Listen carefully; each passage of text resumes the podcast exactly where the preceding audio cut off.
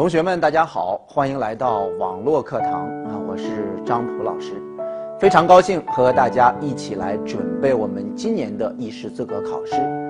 呃，我们这堂课要一块儿学习的是消化系统疾病。提到消化系统疾病啊，对于这些常见疾病来说呢，大家可能都比较熟悉啊，跟我们的生活、工作呢都是密切相关的，包括一些急性胃炎、慢性胃炎、消化性溃疡、肠梗阻。哎，这个胆囊炎的问题、胰腺炎的问题，包括后面所提到的一些腹部外伤、一些肝破裂、脾破裂、一些疝气的问题，生活当中、工作当中啊，可能会经常碰到。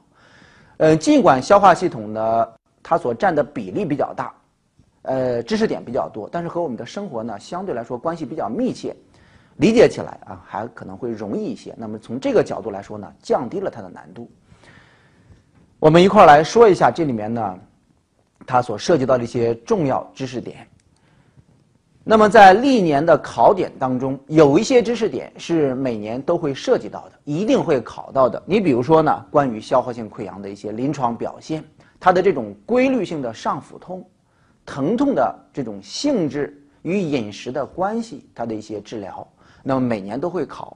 肝硬化，因为我们有肝炎、肝硬化、肝癌这个三部曲的一个考核，它又是个疾病谱。而且所占的这个患病人群的比例呢，也是越来越多。那么对于肝硬化、肝癌来说，呃，考试呢，这个占比是越来越多啊，也是每年都会考到的。尤其是肝硬化的一些病理特点，还有肝癌的一些病理特点，那么现在是考的是越来越多。呃，第四个方面的溃疡性结肠炎，这个疾病也是每年都考，考哪一点呢？主要是它的一些肠道的病变的。这个深浅到底侵犯的是浅层还是深层呢？它的一些影像，包括钡餐造影的一些问题，它的一些治疗用药。溃疡性结肠炎本身它是和免疫功能有一定关系的，那么它的治疗这一片儿啊，咱们有有时候哎，它会有一些干扰选项，在这儿呢经常会考消化道出血的问题。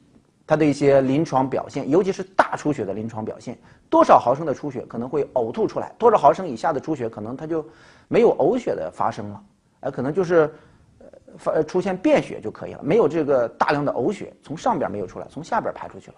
那么这里面有一个数值的一个考核。我们按照大纲的顺序呢，先来看一下第一章关于食管、胃和十二指肠疾病这个章节里面所占的。内容呢，知识点比较多，但是难度不是特别的大。比较繁琐的一个知识点是在第四、第五章：急性胃炎、慢性胃炎，尤其是急性胃炎、慢性胃炎的这个病因的鉴别，以及呢慢性胃炎的分型：A 型胃炎、B 型胃炎。那么它两者之间的这个区别，呃，比如说它的一些治疗上的区别，它的胃酸分泌的量的多少的区别。有没有一些严重贫血？那么在这个慢性胃炎的 A 型、B 型这儿，每年都会考，这是一个难点，因为它知识点它它太多啊，比较琐碎。呃，剩下的呢，你像这个十二指肠解剖、胃十二指肠解剖这儿，这也是咱们在呃近年来考试呢所占比也是越来越多，基本上也是每年呢都会涉及到那么一个点、两个点，这儿也会有一些考核，食管癌。消化性溃疡啊，这是一些病理特点也会涉及到。好，咱们一块儿来看一下这里面的这些知识点。我们先来看第一节胃食管反流病。胃食管反流就是从胃里面呢往上反流到了食管。这个疾病的发生呢，那往往是因为食管向下的输送能力减弱，或者是说呢，胃上面的这个口袋。它这个口儿，咱们说呢，这个胃就像一个嗯，它囊状的。那么上面这个口儿呢，就是贲门。贲门这儿呢，有一个叫做食管下括约肌。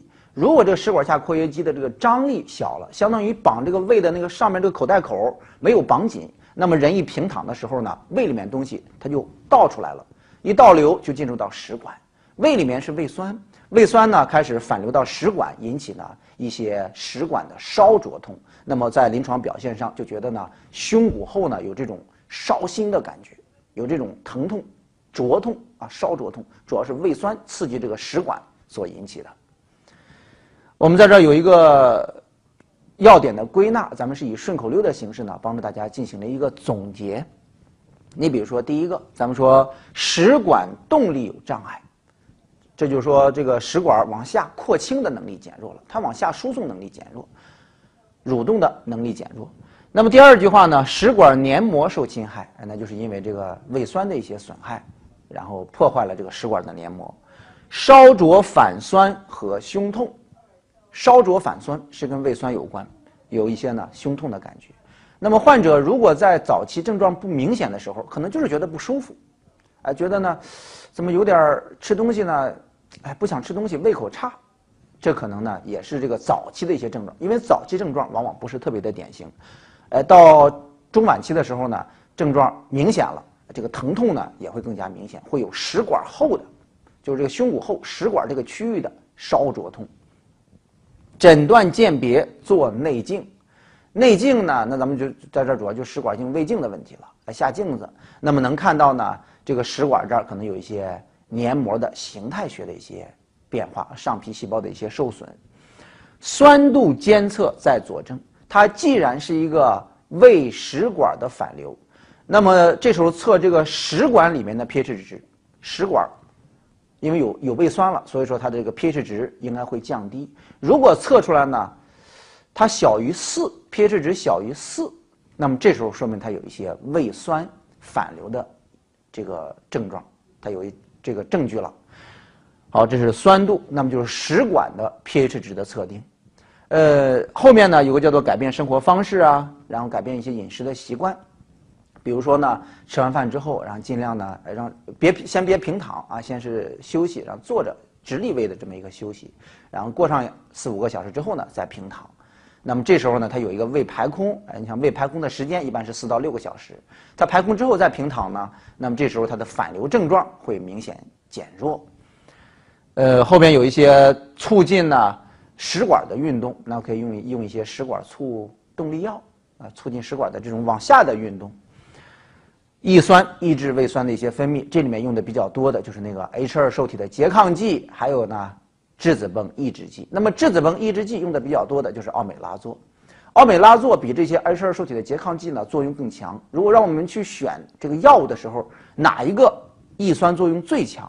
咱们选的是这个质子泵抑制剂。哎，如果内科治疗无效呢，进行手术的一个治疗。呃，咱们补充一个知识点，就是关于食管下括约肌，就是贲门这这个附近的这个口袋口的张力的问题。这儿呢，咱们稍微注意一下。正常情况下，它的这个张力呢，一般情况是二十二十毫米汞柱左右。那么，如果食管下括约肌的张力小于十毫米汞柱的时候，大家把这个小于十毫米汞柱，大家把它记出来。这个呢，这个数值往往作为呢，呃，是不是发生这个胃食管反流的一个依据。小于十毫米汞柱的时候，往往会有这种胃里面东西呢，呃，它容易反流到食管，因为它这个张力小了，小于十毫米汞柱，它会有这么一个症状的出现。那么在治疗这儿呢，呃，再把它稍微回顾一下，一般性的治疗，呃，尽量减少这些呢，什么咖啡啊、浓茶的一些摄入。呃，药物治疗是咱们需要去重点关注的，关于 H2 受体的拮抗剂、质子泵抑制剂、促胃肠动力药。H2 受体拮抗剂呢，就是在临床上常用的这些替丁啊、法莫替丁、雷尼替丁之类的。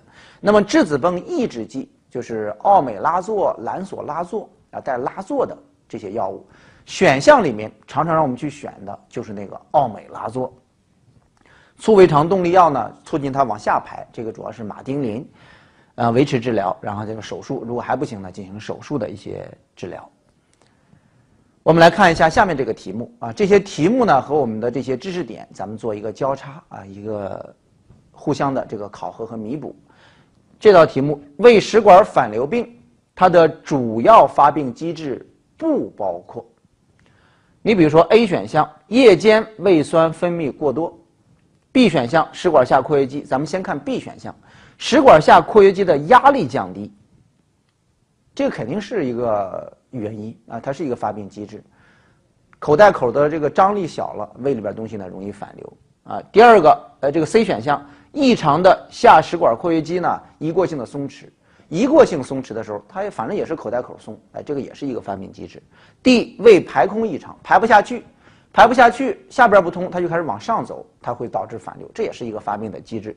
E 选项，食管扩酸的这个能力下降，它这个扩酸能力下降呢，就是往下排排不下去了，那么它就容易在这个食管上呢堆积，那么这个也会加重呢这个胃食管反流。所以说呢，B、C、D、E 啊这几个都是正确的选项。看一下 A 选项，夜间胃酸分泌过多，这个是跟谁有关呢？这是导致呢。那个胃溃疡的一些出现，消化性溃疡的一些原因，它不是呢胃食管反流的，它不是跟这个食管受损密切相关。A 选项这个是有一定的迷惑性，夜间的胃酸分泌过多是跟胃溃疡、十二指肠溃疡有关的，啊，不是跟这个胃食管反流病相关的一个原因。这个答案呢选的是不正确的，选的是 A 选项。那么下面这道题目，一个男性四十岁，胸痛、反酸。然后有两个月了，胃镜检查发现没有太多的异常。呃，最有助于明确诊断的检查是什么？这个患者有一些呢烧心的感觉，这可能是一个反流。但是做了食管镜呢，没有发现太食管镜胃镜没有发现太多的形态学的改变。这时候咱们就有一句话了，就是做这个 pH 值，也就是它的食管的 pH 值的一个监测。这个答案呢选的是 C 选项，C 选项。二十四小时的胃食管的 pH 值的监测，看它呢食管的这个 pH 值是不是下降了？当它下降的时候呢，那就说明啊胃里边的酸反流到了食管。这个答案选 C 选项。治疗反流性食管炎效果最好的药物，它既然有反流，那么抑制它这个酸的这个产生，就可以改善它的症状。这个答案呢选的是 C 选项，是这个奥美拉唑。就是质子泵抑制剂里面的其中的一种药物，这个答案选 C 选项。胃食管反流病治疗措施不包括，这个选的是一个不包括。A 选项呢，从上到下促进它的胃肠动力，让它往下走，这个是正确的。B 抗酸肯定是对的。C 高脂肪饮食，这个高脂肪饮食呢，这肯定是不对的。越是高脂肪饮食、高巧克力、浓茶，那么就会降低。这个食管下括约肌的张力会加重它的反流的，所以说 C 呢应该是不对的。减肥肯定是对的啊，避免呢饮用咖啡和浓茶也是对的。这个不正确的选 C 选项。我们接下来呢看一下第二节，关于食管癌。呃，食管癌的临床表现，其实在我们技能考试当中，关于它的一些中晚期的症状，进行性的吞咽困难，其实咱们已经讲解和学习过。这一片呢，中晚期的症状往往是很典型的，早期症状往往不典型。那么我们今天在这儿呢，更多的是说的它它的一些呢分型的问题，包括一些病理形态的分型，还有一些呢它的相关的解剖。咱们一块儿来说一下食管癌。那么它到底是以鳞癌多见还是以腺癌多见？在这儿呢，哎，咱们把它稍微注意一下，它是以鳞癌、鳞状上皮癌、鳞癌。更为多见一些，食管癌以鳞癌更为多见。按照分段来说呢，食管它分为上段、中段和下段。那么哪一段发生食管癌的可能性，它的这种概率最高呢？这里面说了一个中段居多。中段咱们就可以理解成呢，就是普通人啊，基本上就是普通普通状态。咱们这个特别穷的、特别富的，相对来说还是少数。中间的普通人群。是占了大多数。那么在食管癌这也一样啊，中段居多。进行性吞咽困难是最典型的症状，这个症状往往是到了中晚中晚期的时候才出现的，早期症状这个往往不典型。呃，病理形态的分型主要有这么几个：髓质型、髓质型菌散型、溃疡型缩窄型和未定型。未定型呢，也就是它的症状，呃，它的这个病理形态呢。呃，介于其他的这个几个形态之间，就是相对来说呢，不是特别的典型。那么考试呢，它也就不作为一个重点来考。髓质型，大家看下面的这些图，髓质型呢，它往往侵犯的这个组织呢，呃，它往往呈现环状的一个一个深层次的一个浸润。髓质，髓质呢，它相对来说，呃，属于是靠下的组织了，它侵犯的呢更深、更浸润的程度更大一些。那么菌散型就像这个蘑菇一样，它是呈现呢往食管的这个空腔里面的一个凸起的生长，就像一个蘑菇长出来一样，带地，然后有个帽，没那么典型，但是它是往外的一个凸起，叫做菌伞型。溃疡型那就往里边走，形成一个坑，溃疡型的。缩窄型，缩窄型呢，它呈现这个环状的浸润，但是它不是往外边使劲扩，它是呢，把整个的这个管腔呢，呃，形成一些呢缩窄的一些状态，呃，越来越紧，越来越紧，叫做缩窄型。未定型这个考的少一些，有这么几个分型。那么在这几个分型当中，呃，咱们因为它有一个典型的症状叫做进行性吞咽困难，那么有可能呢，大家会想啊，有没有梗阻型呢？大家记住，食管癌没有梗阻这个型，它有梗阻症状，但是没有梗阻型这个病理的分型。但是选项碰到题目的时候呢，往往会把这个梗梗阻型给你罗列到里边，问哪一个不是，你就选这个梗阻型。没有梗阻型，食管癌的一些要点归纳，它的早期症状不明显，可能有一些烧灼痛啊，有一些咽下困难呀，滞留感。啊，时轻齿时重，到了后期的时候呢，才有这些明显的进行性吞咽困难。早期的时候，可能是觉得这个吃馒头啊，哎，吃一些相对来说呢，呃，比较干的食物的时候觉得难受。然后后来是喝粥难受，后来连水喝水都困难，那么他就有一个进行性的吞咽困难的症状。四十以上有症状，提高警惕，检查盲。如果这个患者是年龄呢是四十岁以上的，这时候有一些这个吞咽困难了。那么要高度警惕，是不是有这个食管癌的可能性？那么可以呢进行一些咱们所说的食管的一些拉网实验，做一些拉网实验，来进行早期的一个一个筛筛查啊，包括筛查。后期呢，呃，如果是想确诊的话，做这个内镜的检查，活检。那么检查这儿，咱们就来说一下，有这么几个不同的检查的方法。像第一个食管黏膜的脱落细胞学检查，这个往往是作为食管癌的筛选实验，尤其是在一些食管癌的高发区域啊，包括一些呢，咱们所说的北方啊，这个吃咸东西吃的比较多的，喜欢吃这个腌制食物的。第二个呢，叫做 X 线的钡餐造影，这是从形态学早期的时候，这个钡餐造影呢，往往不是特别的典型，在早期的钡餐造影当中。呃，可能会有一些呢小的一些形态学的变化，但是不是特别典型，没有特别典型的一些症状。呃，可能会有一些呢局限性的一些管壁的僵硬，就是整个的这个食管蠕动能力看起来呢比较差一些了。那么第三个方面呢叫做食管的 CT，有同学说了，食管咱们做 CT 检查能发现癌症吗？咱们不是说应该要选这个食管癌的时候，那个确诊实验应该选这个第四个叫内镜病理吗？那么食管 CT 有什么作用呢？CT 的检查主要看的是食管癌对于周围组织的浸润情况，主要是帮助指导手术的这个操作，呃，以及呢进行切除的时候手术的一个范围。内镜就是决定了哦，这它的性质，它就是一个肿瘤，是个恶性的东西。那么到底它这个范围有多大？它对于周围脏器的一个累积情况，咱们用什么来看呢？用的是食管 CT。那么，如果这道题目问的是鉴别鉴别这个肿瘤对于周围组织的浸润情况的时候，你选哪一个？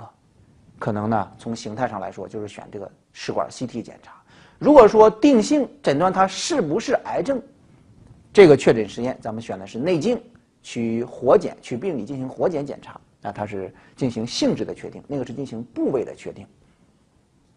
脱落细胞学检查，这个是一个筛选实验，就是拉网，然后从这儿呢做一些拭子啊，哎，从这个脱落细胞来看有没有一些癌细胞。那么它的阳性率呢？呃，这个脱落细胞学检查筛选实验一般是百分之九十左右的一个正确率。我们以题目为例。结合上这些题目，回顾一下前面所说的这些重要的临床表现，还有他的一些检查。一个男性，六十二岁，最近两个月出现了一些症状，有吞咽困难，自感体力不支，然后问，呃，并且逐渐消瘦了。问这个患者首先考虑的一个疾病，年龄呢，现在是六十二岁，老年人出现了一些呢吞咽困难，那么是不是癌症呢？咱们首先考虑他有没有可能是。食管癌，这个答案选 C 选项。第二题，对诊断最有价值的检查是什么？诊断最有价值的就是定性实验，看它是不是存在这个恶性的肿瘤。这个答案选的是 D 选项，纤维食管镜加上呢活检，这是定性实验。看第三题，经过检查之后，发现食管的病变位于主动脉弓到肺下静脉的这个平面，那么这一段它属于是食管的解剖分段的哪一段？大家呢先看一下下面关于文字的一个解释。食管我们说过。分为中上段、中段和下段。以食管癌呢，是以中段的更为多见。那么上段指的是胸廓上口至主动脉弓的平面。那么中段呢，就是从主动脉弓这个平面到肺下静脉这个平面，然后再往下就是下段，肺下静脉以下这一段呢，那就属于是食管的下段。这道题目很明显，咱们这个答案呢选的是 C 选项，考核的是胸中段，它是中段的。下面是关于食管癌的一个分型，问的是不包括啊。这道题目考的就是食管癌，它的分型当中没有梗阻型，尽管它有梗阻症状，但是它没有梗阻型这个分型。这道题目的答案选的是 E 选项。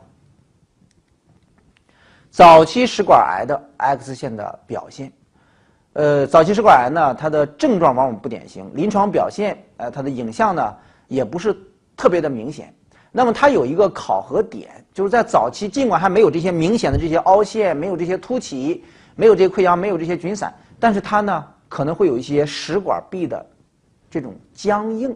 那么这道题目，这个答案呢，咱们选的是 E 选项，叫做黏膜呈现局限性的管壁僵硬。这个管壁僵硬呢，它其实就是食管的这种蠕动能能力呢有下降。哎，这是癌症的一个早期的一个浸润，从影像学呢可能会有一个表现。这个答案选的是 E 选项。到了后期的时候，它的形态呢，像这些什么咱们所说的溃疡型啊，哎，菌散型啊，所出现的这些充盈缺损的问题、看影的问题才会更加明显。早期的时候，这些都不明显。呃，容易混淆的，你比如说 D 选项，这个 D 选项叫做食管黏膜呈串珠状改变，这个考的是那个。食管胃底静脉曲张，在考到上消化道大出血的时候呢，尤其是肝硬化，它有一些食管胃底的静脉曲张的时候，它呈现的是这个串珠状改变。那么不是咱们这道题目所说的这个食管癌的改变啊，这个答案选 E 选项。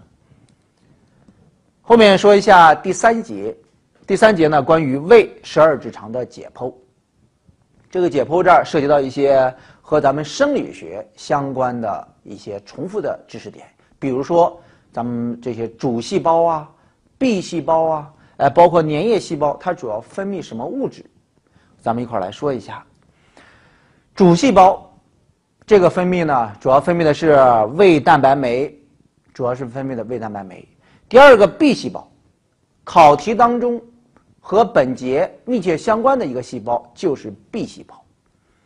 B 细胞主要分布在胃体和胃底，尤其是以胃体呢占的比例更多。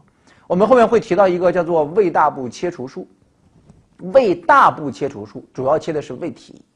那么胃体被切除之后，B 细胞的数量减少。B 细胞有一个功能，它是用来分泌盐酸和抗凝血、抗贫血因子。当 B 细胞被切掉之后，它的分泌盐酸的能力就会下降，也就是说，它会有一些呢。哎，胃酸的量就不够了，它的消化能力也会下降。第二个呢，它的抗贫血因子分泌也会下降，那么这个患者可能就会出现贫血，尤其在胃大部切除之后，这个患者会有一些严重的贫血的情况。那么是和哪个细胞有关？往往是和 B 细胞减少有关。第三个呢，叫做粘液细胞。粘液细胞顾名思义，分泌一些粘液。那么这个主要是一些碱性粘液。胃里面呢，主要是胃酸。那么这个粘液细胞分泌一些。碱性的粘液是用来保护这些胃壁的黏膜的啊，它可以起到一个保护作用。后面所提提到这个小的文字，这有一个胃排空的时间啊，这个时间呢，一般情况是需要四到六个小时左右。关于十二指肠的一些生理解剖，这里面简单看一下，这个在生理学当中呢，咱们这儿有一些讲解，呃，比如说十二指肠。它能分泌一些碱性的十二指肠液。你像咱们这胃胃这一片呢，它是酸性物质；十二指肠这儿呢，主要主要呈现的是一些碱性十二指肠液啊，碱性的，里面含有一些消化酶，包括一些肠蛋白酶，包括一些乳糖酶等等，它含的酶比较多。